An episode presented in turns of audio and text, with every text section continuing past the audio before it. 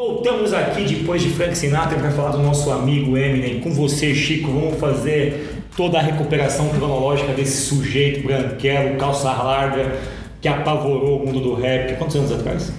Bom, tá fazendo estrago já faz uns 20. Pois é. Puta de um estrago, diga-se de passagem. Conte pra gente, Chico, Eminem, fala um pouco de como o improviso fez esse artista. Bom, Fábio, curioso que você trouxe esse papo aí do physique do rolê. E o Eminem, a princípio, não tinha A princípio. as características físicas. Ele se, ele se lascou muito ali no começo. É, era um rapper branco é, que cresceu a vida inteira em bairros muito violentos. Ele sempre foi muito pobre e ele participava dos círculos do rap na, na escola, etc. Só que todo mundo falava, você é um branquelo, o que você está fazendo aqui? Os primeiros, os primeiros lançamentos dele foram recebidos com essa postura. Embora ele tivesse algum sucesso ali com a rapaziada que era mais próxima dele, quem ia nas batalhas com ele. Quando ele tentou o primeiro lançamento, foi um fiasco. Foi a primeira EP dele, chamada Infinite, que é de 96, uma época que o Eminem seguia muito fudido, como na vida inteira dele, tava... É ruim, Chico? Oi? É ruim? O quê? Infinite é ruim? É mais sem graça, eu acho. E dá pra ver que o Eminem já era habilidoso com as rimas. É, que todo o estudo dele, a preocupação métrica com rima interna, etc. Você pega um trechinho aí, qualquer um, você vê que ele é muito habilidoso, todas as sílabas estão rimando, etc. Mas ele foi inclusive acusado de plagiar. Muitos rappers estavam fazendo sucesso naquela época, como o Nas.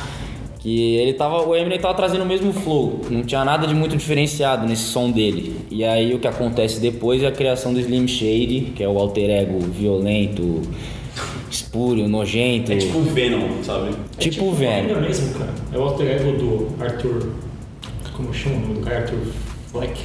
É, Arthur Fleck. É, que é o Arthur. É, temos um alter ego na mesa. Que na realidade não é tão diferente dele próprio, Não. certo? É só ele uma versão realmente mais agressiva. É um jeito dele falar. Sem as filtro nenhum. É, sem filtro. Através de uma personagem. né?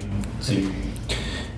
Me fala uma coisa. é, você disse que ele não tinha o físico do rolê no sentido, obviamente, do que se espera de um rapper, né? Exato. a postura gangsta e tal, mas desde o princípio ele já tinha toda a musicalidade que, Não. obviamente, se, se não era obviamente mais comum naquela época, mas que poderia colocá-lo numa posição de destaque ali Sim, sim. Acho que o, o sucesso dele era quase inevitável, tão bom que ele era. Só que a situação é interessante, porque ele lançou esse Infinite aí em 96. O álbum foi uma desgraça, como eu já falei, e ele tentou se suicidar no final do ano. Porque ele tava ferrado, tinham roubado a casa dele várias vezes. Ele fala disso numa música, inclusive. É... Tinha sido um desastre, ele tentou se matar, não conseguiu.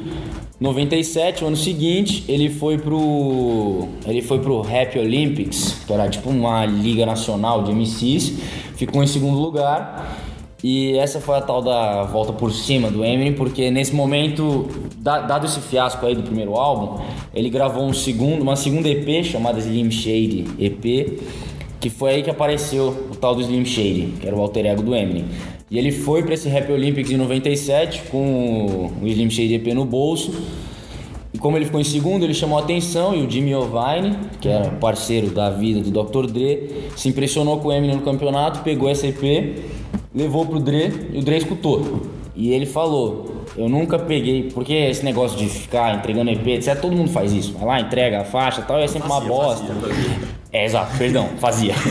e é meio. O menino Neymar, né? Pegou o menino Neymar. Fica, Ele- ele, gols do Neymar. Exato. O cara falou, mandavam isso toda hora. O Dre disse que nunca pegou, nunca deu importância pra coisa de EP, mas quando ele escutou o Slim Shady, ele falou pro Jimmy: encontra esse maluco. Aí, só mais um ponto. Ficaram falando, ah, não sei, mas o cara é branco, como é que a gente vai botar um branco aqui pra botar música? O Dre falou, não ligo se ele é azul, branco, amarelo.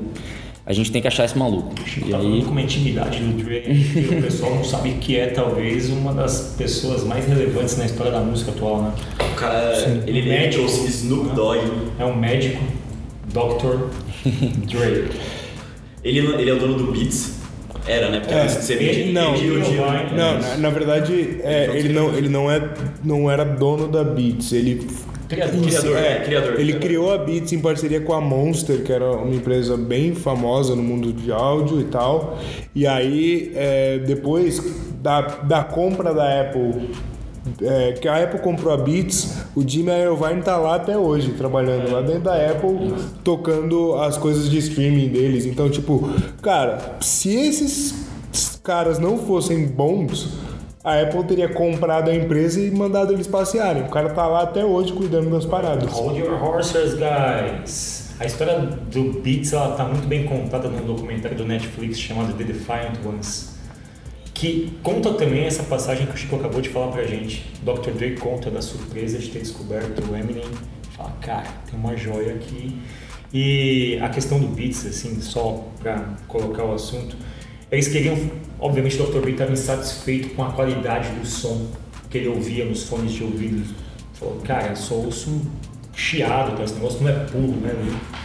E ele se dedicou a criar uma experiência de som limpo, completamente é, apaixonante para quem gosta de música, de você ouvir, obviamente, todas as nuances e tal, e daí, sem dúvida alguma, surgiu o Beats, que é um fone que pode custar de 500 reais a alguns milhares de dólares. Aí. É uma joia, a Apple pagou 3 bilhões. Você- quando você compra um De. Beats, ele não é só o fone, né? Você É. carrega a marca. É, e, e, inclusive o Beats tem, tem esse nome justamente porque ele puxa o som bem mais pro grave. Porque era, era bem isso que você tá falando, Fábio. Tipo, quando, quando ele fez o fone, cara, eu sinto falta de grave nessa, na- nesse som e não tem nada que me entregue. Então, tipo, quem gosta de rap gosta do Beats normalmente justamente porque, aí- tipo, tem esse punch, né? E aí vale uma ressalva, o Dr. Dre, se estiver ouvindo, obviamente esse podcast deve ter bastante ressalva em relação ao som.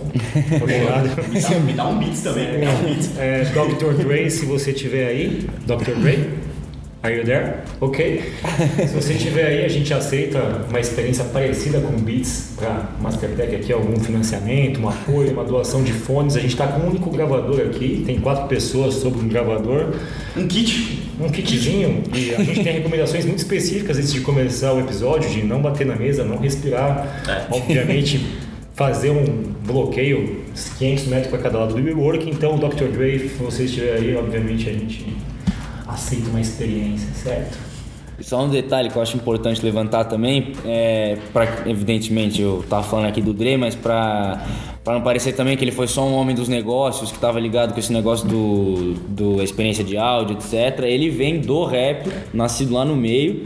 Quando ele chegou no Beats, ele já era um magnata lá da música, tinha estourado com o NWA, que foi um dos grupos mais é até hoje um dos grupos mais influentes da história que meio que lançou o gangsta rap, né? Aquele rap de que traz a vida das gangues da Califórnia. E o Dre, então, ele primeiro estourou fazendo parte do NWA e aí o Beats tudo depois. Então ele tá aí, o, o Dre também tá fazendo estrago há uns 30 anos. O que você recomenda do Dr. Dre pra gente colocar nesse encerramento de bloco aqui?